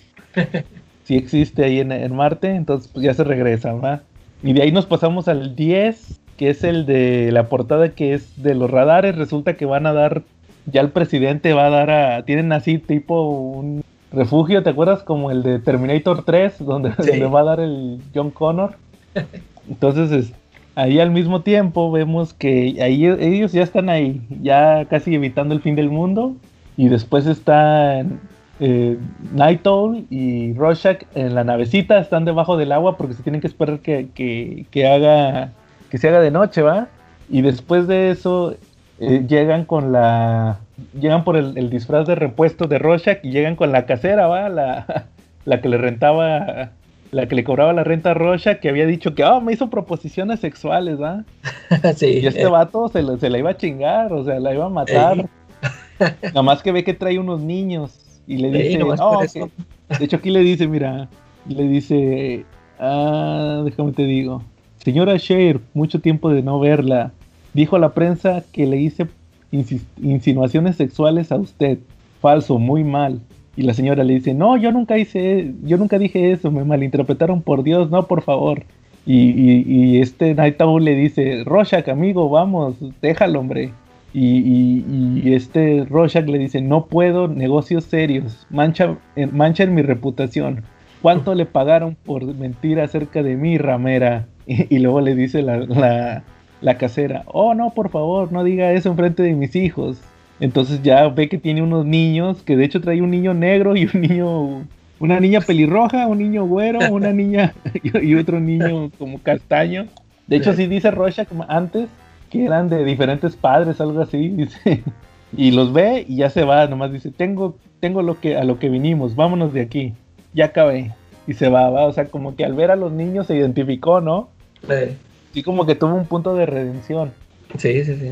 Entonces ya después de eso vemos que llega Osimandias. Ah, espérame, ¿sabes qué me faltó del número anterior? Cuando, cuando Lori se, se da cuenta que, que el, el comedian es su padre, ella, ella dice, ella tiene un diálogo donde dice, claro que no, Blake, ese bastardo y mi madre ellos, lo que sucede es que me convirtieron en un chiste, mi vida entera es un chiste. O sea, lo mismo que dijo el comedian, ah, sí, comedian eh. y, en y, en teoría ella nunca se enteró de eso, solo lo sabía Rorschach. Entonces, como que es la, como que el, el, chiste final, que ella se convirtiera en el chiste, va igual que el, que el comedian, que era hija del comedian. Entonces, ahora sí, como te decía, pues llega Osimandias a, a su fortaleza en el Polo Sur y este Night Owl y, y, Rorschach, pues ahí tienen una discusión que te había dicho la semana pasada que me saca la lagrimita. Ah, porque le dice, le dice el, el, Rorschach que van, están holgazaneando y le dice, holgazanear, ya escucha, ya tuve suficiente, ¿quién demonios crees que eres? Te la pasas insultando a la gente, nadie te... Nadie se queja porque ven que eres un maldito lunático, ¿sabes lo difícil que es ser tu amigo? y luego ya se como que se arrepiente y dice, oh, Rorschach, discúlpame. Y ya Rorschach le dice, Daniel, eres un buen amigo, lo sé, son tiempos difíciles. Así, ya se dan la mano, ¿va? Como que ahí vuelven a ser amigos, ¿va? Y, sí, o sea, sí le reconoce que es, es único, es único, único amigo, Te digo, por eso te digo como que ya tuvo su redención, ¿no? O sea, ándale, sí. Como que sí evoluciona. Entonces, luego ahí se van a, buscar malandrines al bar, a quebrar dedos, ¿va? y le quiebra un vaso a un vato que todos se, culean y le dicen, no, que ocupo que me digan quién fue el que contrató a este güey. Y todos voltean a ver a un vato. y, ya llega el Rorschach y ya le dice que trabaja para Pyramid, que es una como de entregas, una paquetería. Y al mismo tiempo el Night Owl ve que un, pandillero, un, ¿cómo se llaman? Noctops se llama, ¿no? Se, se, pone medio nerviosón y ahí les, el vato le suelta toda la sopa, va, de que mataron a, a Hollis Mason y se pone punk. Está chido porque se pone punk. Que le dice: Tú diles, diles que están muertos. ¿Sabes cuántas malditas armas tengo flotando allá afuera? y luego el vato ya como que, que, quiere chillar. Y Rorschach le dice: No frente a los civiles. Y ya se salen, ¿va? Y el vato ya empieza a chillar, como que de repente el vato, como que se arrepiente mucho, por eso te decía el, el capítulo pasado que el vato era como que el vato más normal. El, vato, el vato era el más noble. El vato de repente le pegaban sus ataques acá de, de ira, pero el vato se arrepentía. Ya van dos veces. Primero con el Rorschach y luego ahorita con el pandillero. Y también con la Lori cuando tuvo el sueño ese de, de la bomba. También chilló. Ya después de eso, pues ya dicen que algo de Pyramid, ¿va? Entonces, que como que quieren ver a ver qué onda con, con este, con, con Osimandias para, ver el tema del atentado, porque es lo único que no les cuadra. Y, luego después tenemos lo del, lo del científico, no, lo, del escritor del cómic de piratas, porque habíamos tenido varias páginas. Aquí tenemos varias páginas del cómic de piratas y vemos que ya, ya terminaron en la isla y se van en su barquito y este anda echando la pasión con una dibujante y de repente ven que donde están, ahí hay una bomba y explota el barco, o sea, ahí como que empezaron a limpiar el rastro de todos los que habían participado. De hecho, o sea, cuando yo, por ejemplo, cuando leí esa secuencia, yo dije, ¿qué esto qué? sí. Sí, no, o sea, pues tú, o sea, tú no sabes. Y luego más porque te digo que yo no leí los textos. yo no sabía que, que este estaba desaparecido. O sea, para mí era una persona normal. Yo dije, pues, eh, esta página, o sea, ¿qué significa? O sea, para esos quiénes son, ¿no? Que para mí, haz de cuenta que eran, pues sí, un artista, pero yo no sabía que estaba secuestrado, desaparecido. Así como dices tú, yo, para mí nomás eran unos que estaban ahí bajando. y, se ve un sketch del, del pulpote, ¿no? Sí, no, ese es el número Ah, eso es, en otro cuando lo está haciendo, creo. Sí, que, lo hace la misma mona con la que está echando la pasión. Ya, sí, Y de hecho, fíjate, en esta secuencia donde explota el barco, están unos cuates en la cubierta que están, según en la fiesta, ¿va? Y, le dice uno, como que ellos pensaban que estaban haciendo una película. Y le dice uno a otro, oye, ¿supiste que usaron un cerebro real para los efectos especiales? Ah, sí, sí, sí. Que era lo del cerebro del calamar. Pero eso salió en un texto antes que se había perdido un psíquico o algo así. Que era una persona que tenía una capacidad psíquica así por arriba del, del promedio, o sea, que, era una anomalía genética, entonces como quiera lo usaron para amplificarlo, para lo del calamar, ¿verdad? Y, y ese, eso del cerebro que te digo que dicen, oye, ¿supiste que era un cerebro real? También nomás lo agarras si, si lees los textos, si no lo lees, pues no lo entiendes. Sí, Y luego pasa que se van a la oficina de Osimandias y checan la contraseña y ahí se dan cuenta que pues que, que fue Osimandias, va y descubren que, ¿sabes qué? Se me hace que él está detrás de todo. Eh. Pero lo que me llama la atención es que aquí nomás dice, dice este eh, eh, Night Owl, mete la contraseña y en la computadora le dice análisis financiero de Pyramid. Y dice Rorschach, Daniel, ¿encontraste algo? Y le dice, oh Dios, Rorschach, creo que estamos en serios problemas la persona detrás de todo esto, la persona contra la que estamos, creo que es Adrian. Y en la película le sale en la pantalla que dice Pyramid, una subsidiaria de Industrias Bait. O sea, como que es más obvio, ¿ah? Sí. Pero pues como quiera creo que tiene igual de validez que encontrar los, eh, la información financiera en la computadora de, de Osimandias, ¿no? Sí, o sea, ya, que, o sea, o, que él fuera el, la mera cabeza o, si fuera socio de ellos, pero pues ya estaban ahí metidos. Y aparte era Pyramid. Entonces, pues obviamente era como que egipcio, ¿va? Entonces ahí ya va Rocha que dejar su diario a, la oficina, al correo y lo manda a la, revista, ¿va? Y allá no volvemos a saber de ellos hasta el final de, lo del diario. Se van al, Polo Sur y ya los vio Simandias que, que llega, que llegan, ¿va? Ya los, ven que llegan, entonces este, ya pasamos al número 11, que a mí en lo, a mí, en lo personal, para mí que yo creo que es el número que más me gusta de, de, Watchmen. Ah, pues, sí, sí, El momento. Llegan, que estos cuates llegan y al mismo tiempo, o más bien van caminando, y, y este y los Imandias junta a sus empleados que son como chinitos, ¿no? como vietnamitas. Y les empieza a platicar sobre, ahí vemos su origen, va, que el batillo, pues que era un niño genio, y luego que se murieron los papás y el vato pues se, sintió identificado con Alejandro Magno, entonces eh, se fue a recorrer el mundo, ¿no? siguiendo los pasos de Alejandro Magno, entonces, ah, pero al mismo tiempo envenenó a los chinitos, o sea, él sigue cubriendo sus huellas.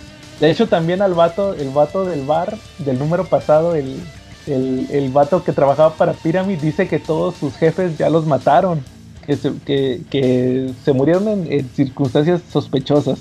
Entonces, este, ya les empiezo a platicar, te digo, que su origen va, que, se fue y que tuvo una como visión de que tenía que, que rescatar el mundo y se vuelve acá, regala su fortuna porque tenía feria y se va a viajar y luego ya regresa y se vuelve superhéroe. Entonces, después de eso ya vemos que llegan y tienen unas escenas muy chidas de pelea entre Osimandias y Night Owl contra... No, Osimandias contra Night Owl y Rorschach que eso me gusta mucho de este, ¿cómo se llama? De, de Dave Gibbons. Sí, le salen muy chidas. Sí. Las escenas, eh, usa, usa cuadros completos. De hecho, usa siete viñetas, seis arriba y una grande eh, abajo. Pero sí sigues muy bien la secuencia. Y ahí le sigue platicando de cuando empezó de superhéroe, que conoció al Comedian, eh, que pensaba que, que Comedian había matado a Jude Justice, ¿verdad? Que luego ya descubrimos que siempre no. Según la serie de Watchmen, no. Sí cómo conoció a, a, Doctor Manhattan y cómo se dio cuenta de que aquí volvemos al, a esa escena de la, de la reunión de los Crime Busters, donde, se, donde, donde dice que, pues, que él tiene que salvar el mundo, ¿va? Sí. Y hizo su plan, eh, metió a Manhattan al Él ya tenía el plan supuestamente desde antes de que llegara el Doctor Manhattan. ya más o menos tenía una idea, pero luego ya después desde lo de los Crime Busters, ya se dio cuenta que sí lo tenía que aplicar y él mete también a, a este, al Doctor Manhattan, va, lo mete a la, a la ecuación por, por los adelantos tecnológicos. Ya al final resulta que les explica que pues todo eso va de que tuvo que meter a, a, los que les dio cáncer y sacar al doctor Manhattan de la Tierra y que creó la isla, en la isla pues creó una criatura, la va a teletransportar, lo, lo que todos sabemos va, que, que, no pasa en la película. en el cómic este, creó un monstruo con un cerebro, un cerebro clonado de un vato que tenía como que habilidades psíquicas pero muy mínimas, pero aquí las, las magnificó, entonces cuando llegue a se ha teletransportado va a morir y al morir va a sacar como una onda psíquica que va a matar a la mitad de Nueva York y la otra mitad se van a volver locos, pero que el comedian lo descubrió porque iba pasando casualmente, o sea, ahí también como que casualidad que pasara el comedian, ¿no? por la isla, ¿verdad? Casualmente iba volando por arriba de la isla y la vio y pensó que eran comunistas o algo así. Y encontró todo. Entonces, este, pues lo tuvo que matar y le dice la frase icónica, ¿va?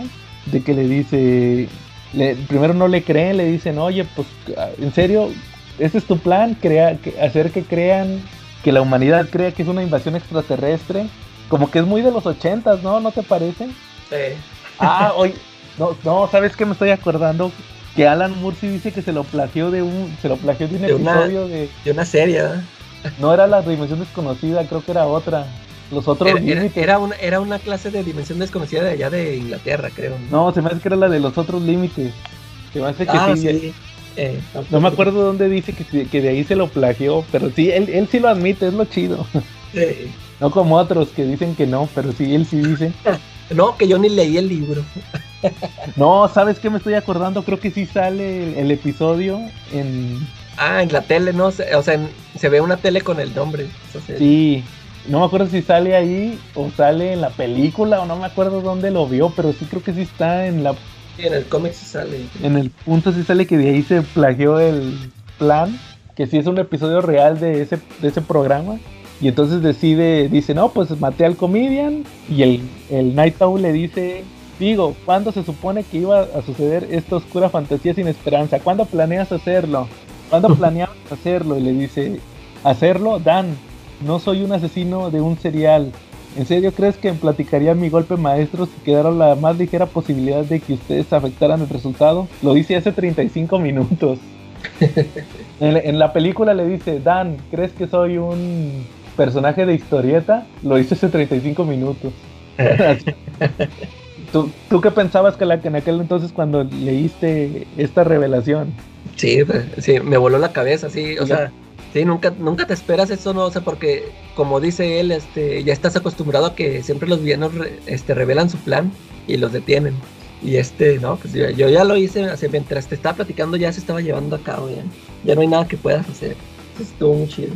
Sí, y pues yo creo que en su época fue innovador, ¿no? Eh. Nadie, nadie pensaba que, que podía pasar eso en un cómic, por eso está a otro nivel Watchmen, ¿no? Eh. Y terminamos cuando vemos que Nueva York se ilumina así como que con una energía. Y lo que no les habíamos dicho es que todo el número empezamos a ver que, que se empiezan a reunir los personajes en, en con el vato de los el vato de, la, de los periódicos. De los, eh. Ahí, anda el vato, está el niño, el niño que está leyendo el, perdón, el cómic de piratas. Está la taxista lesbiana, una que sale desde el principio con su novia que es una ponqueta. Y, y el negrito, el, el psicólogo de, de, el psicólogo de este de Rocha que les habíamos platicado que se peleó con la esposa, también ahí se juntan, ahí como que se reconcilian, se van a reconciliar, ya se van a abrazar y que ¡zas! que les cae la bomba. ahí están a punto de, de, reconciliarse y nada, que les cae la bomba del Doctor Manhattan. Ah, no, la, la película aquí es el calamar gigante. aquí, ni, bueno, aquí primero ni no te imaginabas que iba a ser eso. Entonces, este, ya vemos que, fíjate, ya el número 12 y número final de Watchmen empieza que está toda la muerte. ¿Te acuerdas que está todo sí, son, son, como, como cinco o siete páginas de que te muestra toda la destrucción, ¿no? Es una, dos, tres, cuatro, cinco, seis. Y está el calamar ahí muerto y está toda la raza. De hecho, los únicos que están juntos me parece que es el, el vato de las revistas y el niño. El niño. Lo protegió, pero como quiera se los cargó el payaso. Y todos los personajes están ahí tirados, muertos. Está la pandillera con la taxista, el, psicólogo con la esposa y otros pandilleros que ahí estaban. Ahí están todos tirados. Y, y, por ejemplo, ¿qué te, ¿te acuerdas cuando estuvimos platicando de Miracle Man? De la pelea final contra Kid Miracle Man. Eh. ¿No se te hace que, fue un ensayo para esto? Sí, bueno, aunque aquella estuvo, estuvo más brutal aquella, ¿no? Sí, eso te iba a comentar de que como que me impresionó más. O sea, este, pues eh, sí hay veces los cadáveres tirados y el animalote. Pero como que aquella sí me impresionó más porque los clavaba y los dejaba las cabezas ahí. sí, obviamente este, yo creo que hasta en, cierto nivel DC no iba a permitir que hiciera algo tan gráfico, ¿ah? ándale, sí, y acá él podía hacer lo que quisiera. Porque pues no iba, en Watchmen no hay descabezados ni nada de eso, ¿ah? Eh la, violencia es muy dejada a la imaginación, aunque si haya sangre, y pues aquí están todos muertos, pero ya lo que vemos es que llega el doctor Manhattan y ve que están todos muertos, y luego ya le dice, ¿sabes qué? Pues vámonos con Osimandia. Y se llevan a, se van allá al Polo Norte, llega, llega el doctor Manhattan, pues, y, lo, ¿qué es lo que hace? Lo, lo desintegra con el Bubastis, ¿va? Ahí más o menos, este, con taquiones, supuestamente que era con lo que podía derrotar. La Lori le tira un balazo y ahí vemos lo de que, de, que él detiene las balas y le mete sus chingadazos. Que de hecho te, iba a platicar también de los chingadazos. Según la Lori, la Lori y Dan Draver eran bien cuerdas, ¿va? ¿Te acuerdas cuando se, madrean a los pandilleros? Pero luego a Rorschach, es que vuelvo a lo mismo, por eso medio me molesta que Rorschach lo, lo madren tan fácil los polis. O sea, se supone que todos eran acá bien cuerdas para los madrazos. Yo creo que el, que tenía menor capacidad era, era Rorschach, ¿no? ¿O tú qué opinas? Sí, sí, es que eh, te digo, eh, Rorschach, pues nada más era un loco que te digo, pues mató al, al cuate este de el asesino de la niña. O sea, porque pues actuó así, ¿no? Pero sí, o sea, como, como que en sí Rorschach, como que a mí se me hace que no era tan bueno para los... O sea, como que a los que se dejaban o no sé, a los que ya los tenía intimidados, pues sí los podía agarrar y les quebraba los dedos y todo, pero ya, ya con un grupito de policías, pues ahí sí se iba a ver este superado. Sí, en cambio estos otros sí sabían más o menos pelear. La Lori toda la vida, Osimandias, anduvo en China. Y el Dan Draver, pues yo creo que lo entrenó este Hollis Mason y aparte tenía sus, sus cosas de Batman, ¿va? Sus, eh, sus, sus cosillas, entonces este resulta que ya llega el Doctor Manhattan gigante, el famoso, va, se reintegra gigante y ahí le dice, ahí cuando van a, ver qué onda va, según que ya lo van a arrestar, em, empiezan las teles, tenía Osimandias unas teles que había mandado instalar y empiezan a, noticias de todo el mundo a decir que pues que estuvo las muertes, que sospechan que fue un alienígena, que ya está hablando Rusia con Estados Unidos y ahí es cuando dice, cuando empieza a chillar, va, y dice que dice uno de fin de la guerra y empieza a chillar y dice, lo hice, lo hice, va, el vato bien contento. Dice, yo salvé la tierra del infierno, lo que sigue la ayudaré hacia una utopía, es como lo dijo Ramsés. Y según ya este, todas las, todas las naciones están unidas y en paz. No puedo salirme con la mía, van a exponerme, deshaciendo la paz por la que murieron millones, matarme poniendo en riesgo poniendo en riesgo subsecuente investigaciones. Moralmente estás en jaque mate como Blake y el y el y este y el doctor Manhattan dice no pues sí es que la, neta no yo o sea yo yo me acuerdo que cuando leí eso o sea ya que ya que dice ya o sea lo hice dice este salvé al mundo o sea yo yo me acuerdo que hasta yo también dije no es que sí es cierto o sea yo no yo no me yo no me pude poner como Rorschach de que no, te tenemos que entregar no o sea yo, yo sí estuve con él. yo sí dije, no, es que sí lo logró el vato. Es que vuelvo a lo mismo, Rorschach es blanco o negro. Eh. y entonces este el vato dice que no. Dice que no, que lo va a exponer. Yo, voy a decirle a todo el mundo. ya va a agarrar su patín acá mágico volador que le hizo Night Owl y llega el doctor Manhattan y le dice, ¿dónde vas? De regreso a la nave, regreso a Estados Unidos, el mal debe ser castigado, la gente debe ser este, enterada. Y Manhattan le dice, Rorschach, Sabes que no puedo dejarte hacer eso. Y le dice Rorschach, por supuesto, debe protegerse la nueva utopía de Bate. Un cuerpo más entre los fundamentos es poca diferencia. Está bien, ¿qué estás esperando? Hazlo, Rorschach. Y le dice, hazlo. Y se pone a chillar. ¿Tú qué opinas de eso? Que esté chillando Rorschach. ¿Es impotencia o qué onda? o el vato aceptó su final. o sea, como que ya, o sea, ya sabía que, que se le iba a chingar, ¿no? Este, sí, yo digo que de, de coraje, de coraje, ¿no? Porque él sabía que, que el doctor Manhattan lo iba. Sí, lo, o sea, no podía nomás teletransportarlo así como ya es que siempre lo, ya cuando quería que se callara lo mandaba a otro lado. Eh, como que él sabía, dijo, no, este, o sea, me va a matar porque ya sabe que no me voy a callar yo, me va a matar y yo digo que de puro coraje, este, por eso le gritó, ya. Y luego después de eso vemos que, bueno, eso fue antes. En, la película me gustó más porque cuando, cuando lo va a matar se asoma este Night Owl y hasta que se, se, echa su gritillo, ¿no? De ¡No! Mataste a mi amigo. Eh, fíjate que eh, eso sí, o sea, como, que se vio eso porque acá, o sea, le valió edad, él se quedó acá con Lori y ni se enteró que lo mató, creo. echan la pasión, se encueran, echan la pasión ahí a, media a medio cuartel de Ozymandias y luego ya nomás los encuentra el, el doctor Manhattan, los encuentra ahí encueradillos igual que él y se echa una sonrisilla, que de hecho esa sonrisilla, no sé si tú te acuerdas, la vemos, me parece que al principio, en los primeros números, cuando le cuando está platicando con Lori, que le dice lo de que se va a ir a cenar con Dan Draver. Ah, sí. Algo así, no recuerdo si es, no recuerdo si es exactamente ahí, pero cuando está platicando con Lori, le dice eso y se me hace que es la misma, o casi exactamente la misma. En algún punto de ahí se echa la misma sonrisa, entonces ahí puedes especular que él ya había visto que ya sabía, eh, Ya después de eso vemos que llega con Osimandias, que ya está en su en su, en su como estudio, ¿no? Y le dice, hola John, estaba, dice, hola John, esperaba que tuviéramos la oportunidad de hablar. John, sé que me, la gente me considera insensible, pero me hice sentir cada muerte. De día imagino rostros interminables de noche. Bueno, sueño nadar hacia un horroroso. No, no, no importa, no es significativo. Lo significativo es que lo sé, sé que he forcejeado a través de las espaldas de inocentes asesinados para salvar a la humanidad, pero alguien debe cargar con este terrible y necesario crimen. Esperaba que entendieras a diferencia de Rorschach.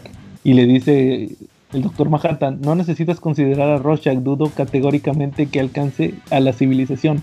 Pero sí, lo entiendo, sin condonar o condenar, los problemas humanos no pueden corresponder. Me dejo esta galaxia por una menos complicada. Sí, lo hice, creo que tal vez crearé alguna.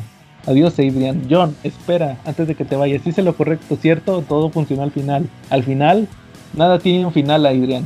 Nada termina, nada termina nunca. John, espera, ¿qué quieres decir con? y ya se va el vato, ¿ah? Y ahí se acaba. Y de hecho, ¿te acuerdas que ahí supuestamente creó al universo DC? O se fue al universo DC. Sí. Ya después al final tenemos unos epílogos donde van a ver a los a la mamá de Lori. Y ya eh, traen el, se pintan el pelo rubio los dos, el, el este el, Lori y el Night Owl, este Dan, se pintan el pelo y van a verla, se cambian los nombres, se ponen creo que la señor y señora Mason o algo así, no me acuerdo. algo así se ponen y ya se van a nomás le va a decir a la mamá que ya sabe que pues que este comedian es su papá y ya se van, va y este y fíjate me, me llama la atención que le dice al final este eh, bueno, eso fue muy indoloro, ¿eh? ¿Sabes? Tal vez esa idea de tu madre no es tan mala. Les había dicho que querían tener nietos. Y le dice Lori, niños, olvídalo, aún no. Estabas hablando acerca de ser aventureros y no voy a quedarme en casa a cambiar pañales. Y le dice, le dice Dan, Night Owl, Sil Specter eh, suena bueno. Y dice Lori, Sil Specter es muy femenino, ¿sabes? Además quiero un mejor traje que me proteja, tal vez algo de cuero con una máscara sobre mi rostro, además quiero cargar un arma. O sea, era el traje del comedian. El comedian. Eh. El, último, vamos, traía la, máscara acá que le cubría la cicatriz. Y ya al final vemos que pues que llegó el diario a el diario a, la redacción de la revista, esa que le gustaba al Rorschach, y ahí el, el ayudantillo, que era un gordillo, se estaba comiendo una hamburguesa, traía una playera de carita feliz, le cae catsup en la, en la, en la playera y parece ahí otra vez el botón del comedian y le dice, oye, ocupamos algo para rellenar la revista, porque se nos acaba, como ya acabó la guerra, ya no tenemos temas de conspiración. Y le dice, pues escoge algo de la correspondencia, lo que sea, va, te lo dejo en tus manos. Y ahí está el diario de Rorschach. Y ahí queda Watchmen. ¿Cómo es, Calaca? Muy bien, fíjate, ahí te va mi, mi interpretación de Watchmen. A ver. Este, bueno, aparte de que este Moore eh, hizo esta historia para, para experimentar en su narrativa, para, o sea, todo lo que nos enseñó cómo se puede contar un cómic, eh, eh, creo que eso es lo más importante, ¿no? En, en cuanto a la historia, lo, lo, que yo entendí que quiso decir Moore es que, este, que si hubiera superhéroes tenían que estar, o sea, tenían que ser pura gente dañada, ¿no? Es, es como nos muestra aquí a todos estos personajes que estuvimos viendo, o sea, todos están dañados. El Comedian, Rorschach, el, el este la Silk Spectre todos los, todos todas las broncas que tenía. Es por eso este eso mismo lo, lo volvió a decir en, en Killing Joke cuando cuando Joker le dice a Batman tú también estás mal por eso te vistes de murciélago y sales en las noches o, sea como como que eso eso nos quiere decir o sea si existieran superhéroes realmente aquí en, en o sea en nuestra realidad o sea tenía que ser pura gente loca que se atreviera a hacer eso y, y si hubiera alguien con poderes o sea o sea, sería como el Doctor Manhattan, o sea, que lo veríamos, o sea, sería un dios, o sea, o sea, no sería un simple superhéroe. Por eso, este, a mí se me hace, ¿te acuerdas la vez en el capítulo pasado que estuvimos diciendo de este personaje de Night Owl, que era como el más aburrido? Y, y, yo siento que como que Alan Moore, eh, como que lo hizo eso a propósito, ¿no? A todos los demás estaban dañados, todos, todos. O sea, todos tenían sus, sus broncototas y este, ya ves que dijimos, este es el más normal. O sea, el que tuvo, o sea, que tuvo sus papás ricos, heredó su fortuna y tuvo un mentor. Es básicamente un superhéroe promedio, ¿no? Exactamente, era lo que iba. Es el superhéroe eh, promedio, el superhéroe estándar. Ándale, el estándar y este, el, y, y, como que también estaba vaticinando este Moore de que a los lectores nos iba a llamar más la atención estos héroes dañados, este, oscuros, que los, que los superhéroes eh, normales. Este, por eso eh, creo que y precisamente por eso se dio esto después de Watchmen. Ya ves que empezaron a sacar todos estos personajes eh, violentos, todo esto de Image de los noventas. Y, y, que fue todo lo que le criticaron a, este de que todos entendieron mal Watchmen, que en lugar de que se pusieran a contar historias experimentando en la narrativa, se agarraron nomás de hacer puros personajes oscuros. Sí, estoy de acuerdo contigo. Mira, a nivel narrativo, sí fue un gran experimento. Por algo es considerado como por muchos el mejor cómic de la historia. Que de hecho, ¿te acuerdas lo que le platicaba a Quetza? O creo que no lo platicamos en. Creo que eso no lo platicamos cuando. Cuando vino Quetza a hablar de. de. de Sandman. De Neil Gaiman. Que realmente a nivel narrativo este Watchmen sí, en lo, personal yo creo que sí experimenta un poco mejor que, que, Sandman. Ah, fácil, fácil. Sí, porque, realmente... porque Sandman, o sea, lo que hizo Gaiman fue tomar cosas de lo que ya había hecho Moore, ¿no? O sea, se está basando en, en esas formas de narrativa. Sí, pero también aparte no, no veo que, que hay algún... Eh, hay, hay niveles de experimentación a nivel narrativo, pero del lado del guion. Y en, Watchmen es de guion y de dibujo. Por ejemplo, eso de las, del número de Rorschach de las páginas eh, espejo, ah, el del Doctor Manhattan, donde vemos su, forma de ver el mundo, que ya lo vemos en dos veces, en el número 4 y en el número 9. Esa forma de lo que platicábamos de, de los flashbacks, que era mucho de Alan Moore. Los flashbacks de que el personaje se queda en la misma posición en un cuadro. Este pero cambia el entorno, va, que es para como que te transporta, va, ese es como que, que, no lo habíamos visto en aquel entonces, ese tipo de, jugar con las viñetas. En, nivel narrativo, experimental, sí, me parece que es, es, un antes y un después Watchmen. Y a nivel de historia, igual que como dices, en nivel de historia, pues sí, como yo creo que ya era la tendencia nueva, que ya era algo que había manejado, no sé si se acuerdan, lo, lo platiqué eh, una vez que les platiqué de Swamp Thing que fue una interpretación que me dijo David, saludos a David, que, que en Swamp Thing hay una parte donde se pelea el cielo contra el infierno o el bien contra el mal y ellos encuentran una comunión. Este, entonces, este, Caín y Abel, personajes de, DC que usan Alan Moore y que también usan Neil Gaiman, ahí tienen un dialoguillo bien chiquillo donde dicen, oye, pero ¿qué significó eso de que, que hicieran las paces, el bien y el mal? Algo así. Y le dice, no, pues es que se supone que ya no, ya las cosas no pueden ser en blanco y negro, ya no todo es bueno o es malo, o sea, ya las historias, ese es como, y ellos que son los guardianes de las historias, pues eso es lo que quieren decir, que no significa, que significa que ya no pueden ser blanco y negro, ya to, hay tonos en grises, no pueden ser como Rorschach.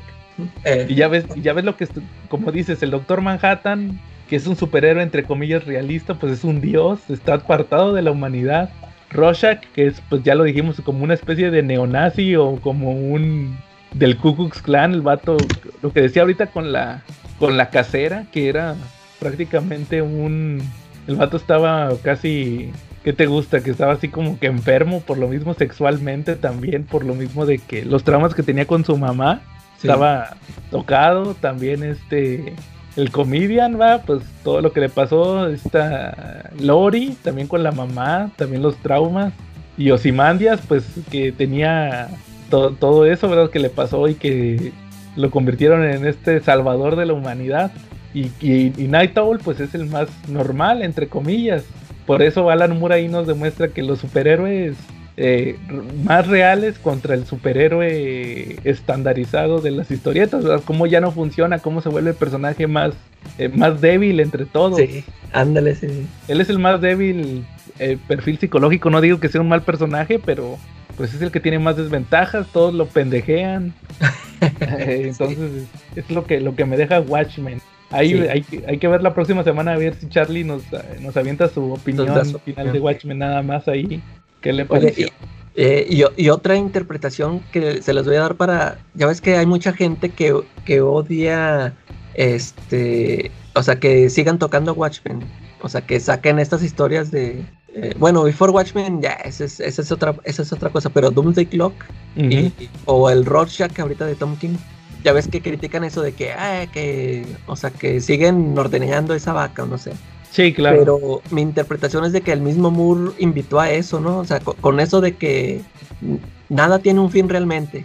O sea, esta historia no, o sea, de que esta historia no se acaba, puedes, puedes seguirla. Así como Claro. eso que mencionas tú de que pues el Doctor Manhattan se fue a crear un universo y si es el DC, pues ahí siguió. Y, y es, esa, esa frase que le dice al final de que, no, pues ahí lo dejo en tus manos. Ahí, ahí el mismo Moore les está diciendo al- a cualquiera que se aviente, ¿no? Ahí te lo dejo en tus manos, ahí si pues si lo quieres, si le quieres seguir. Esa es mi interpretación yo para que ya no sigan criticando las, las historias que sacan después. Sí, y otra es, por ejemplo, que mucha gente, como dices, critica que salgan secuelas o precuelas. Este, yo digo que no, o sea, porque se, se echan. Es es que hay gente que idolatra demasiado a ciertos autores como Alan Moore. No te voy a decir que sea un mal escritor, sino que, pues prácticamente escribe muchos de los cómics que más me gustan. De hecho, ¿sabes qué Eh. se me olvidó platicar? Que ya terminé de leer. Ne- Ne- no, ¿cuál era? Cinema Purgatorio. Lo platico el próximo episodio. Ah, órale. Pero haz de cuenta que yo veo un cómic de Alan Moore y me animo a comprarlo. Sí. O, o de Tom King, por decirte, aunque pues, guardando su distancia, ¿va? Para que no se ofenda a la gente. Tom King, este. Neil. Gaiman también de repente me aviento uno de Neil Gaiman como Sandman. Entonces, pero no los idolatro, no los veo como absolutistas. No, no me pongo la playera de que es lo único que hay y tienen la verdad absoluta. Tienen errores, son humanos, se pueden equivocar. Entonces, este, eso de que digan, no, que están manchando el legado de Alan Moore sacando Before Watchmen y sacando Doomsday Clock. Y la serie de Watchmen, ¿te acuerdas cómo criticaban a la serie de Watchmen Ah, cuando iba a salir? Todos decían que iba a ser una porquería y terminó siendo una serie muy inteligente. Sí. Entonces, es- a, a lo que voy con esto es que eh, Watchmen ahí está, es un tomo, si lo tienen en, en grapas, los que sacaron Televisa, dice 1 de 12, 2 de 12, si lo tienen en un TPB o en un hardcover, ahí está la historia de Watchmen, ahí empieza y ahí termina. Ya si, Sí, no- si- si- no la van a, no la van a echar a perder con, con secuelas o otras series. o sea. si ustedes no quieren que se manche, pues ahí está su historia, ahí termina, ya no tiene nada que, que- que ver. En cambio, si, si tienen la mente abierta, como cuando dijimos de Doomsday Clock, que ah, Superman contra el Doctor Manhattan, oye, qué chido, qué Sí, chido sí. era. Y vimos Y una estuvo- pelea, y Sí, sí, vimos una pelea que, que no fue de golpes, porque hay gente que dicen, gente que criticaba, ay no, DC quiere poner a, ¿cómo va a poner a un personaje tan inteligente como el Doctor Manhattan a, agarrarse a madrazos contra Superman? Y cuando no pasó, fue una batalla de ideales que dimos, nos dimos cuenta que Superman es un ideal, el ideal de Alan Moore. Ahorita que criticábamos a Night Owl por ser el superhéroe estandarizado, aquí nos damos cuenta que Superman es el, el superhéroe estandarizado por, por, ¿cómo se dice? Por excelencia. Por excelencia. Entonces ahí nos dimos cuenta que no, Superman está a otro nivel. Entonces, este, ahí fue una batalla de principios y nos dimos cuenta que, que Superman, la ideología de Superman es muy diferente a la del Doctor Manhattan y, y, que, y esos mismos que criticaron que ese, ¿por qué no les gustó? ah, porque no se agarraron a golpes. Entonces, este, pues no, ahí está Watchmen, va, es a lo que voy. Ahí está Watchmen, si lo pueden ver. Igual Killing Joke con el Tree Jokers, también me tocó ver un podcast. Un podcast que no le voy a dar publicidad, pero que me cae medio mal porque se, se, avientan como documentales o algo así. Ah, de, de, ciertos cómics y este y los ponen como obras maestras de la literatura que no digo que no lo sean. Sí, pero, que dicen que, que, no se deben de tocar, ¿no? Sí, y que no, que maldita porquería de, de Three Jokers. Y no, pues ahí está Killing Joke. Killing Joke ahí es una. que Ese es un prestige. Ya si te pones muy exquisito llamarlo novela gráfica, pero ahí tiene un principio y un final. Ahí queda la historia.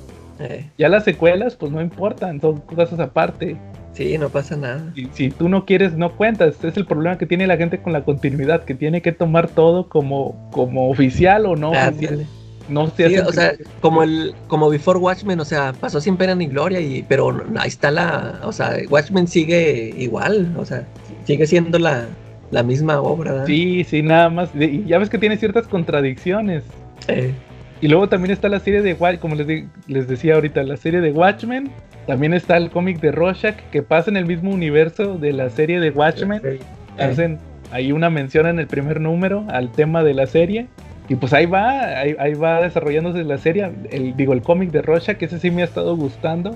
Entonces, este, pues ahí no se cierren, o sea, y Watchmen ahí quedó. Y, más secuelas, pues yo creo que pues, ahí son experimentar, tratar de sacar aciertos y errores. O sea, así se, así se, se descubre, ¿verdad? Con aciertos y errores. Así de sencillo. Bueno, muy, muy bien, Calacal. ¿Algo más que quieras agregar o acabamos por esta semana? Sí, ya, ya sería todo. Bueno, muy bien, Charlie, te lo perdiste. Ahí la, próxima semana nos dices tus puntos finales de Watchmen. Bueno, muy bien. Y si no hay nada más, estuvimos Joe hace 35 minutos. Y la Calaca Nostalgia. Y nos vemos la próxima semana.